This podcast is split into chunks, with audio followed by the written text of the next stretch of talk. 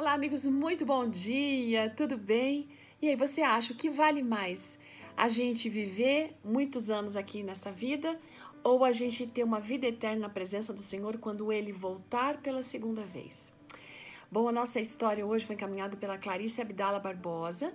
Ela é casada, fotógrafa, tem quatro filhos adultos e apaixonada pelos netos.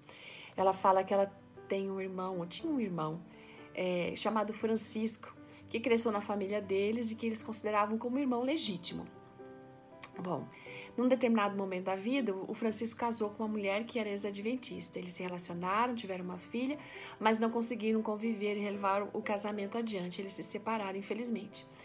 Passou um tempo e a, a a Clarice começou a conversar com ele a respeito de Deus. A ex-esposa voltou para a igreja, também falava a respeito de Jesus, mas, gente, cada vez que mencionava alguma coisa de Deus, de religião, ele fazia piada, ele, ele se recusava a ir na igreja, não aceitava convite nenhum. Bom, aí ele tinha um problema sério. Ele fumava muito. E por conta disso, ele teve uma doença muito séria no pulmão, fazendo com que ele ficasse hospitalizado por bastante tempo.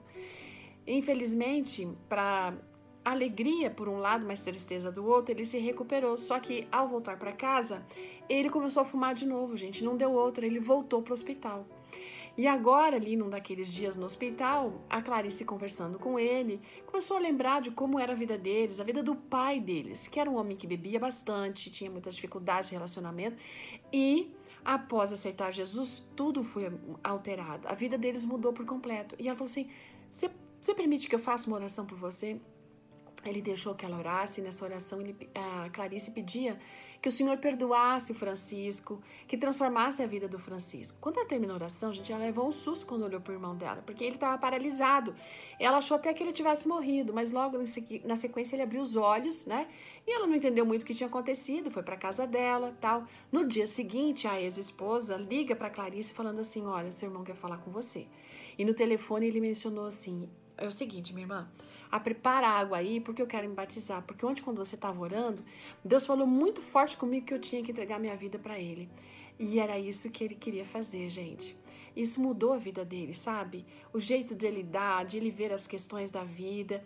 Ele estava testemunhando, falando de Deus para sua filha que tinha ah, se afastado da igreja, também para as pessoas que estavam no hospital.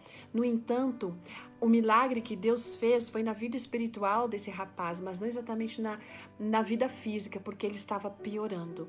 E como ele piorava, a ex-esposa então chamou um pastor para fazer um batismo diferente para aquelas pessoas que não têm como entrar na água.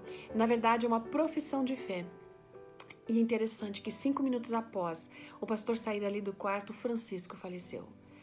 Foi triste, sim, mas eles tiveram a certeza de que ele descansou no Senhor e que muito em breve toda a família vai poder encontrar o Francisco quando Jesus voltar nas nuvens dos céus, ressuscitando todos aqueles que o amam, o que o amaram e que o aceitaram. Sabe, a gente nunca pode desistir de orar por aquelas pessoas que estão afastadas de Deus, porque a gente nunca sabe quando elas vão entregar a vida ao Senhor. Talvez seja nos últimos momentos de vida dela, delas, e nós teremos uma grata surpresa quando estivermos no céu. Deus abençoe você, que você siga orando e confiando de que aquele que é, pode transformar a vida vai sim fazer nova todas as coisas. Talvez não aqui de uma forma completa, mas certamente quando ele voltar. Até amanhã.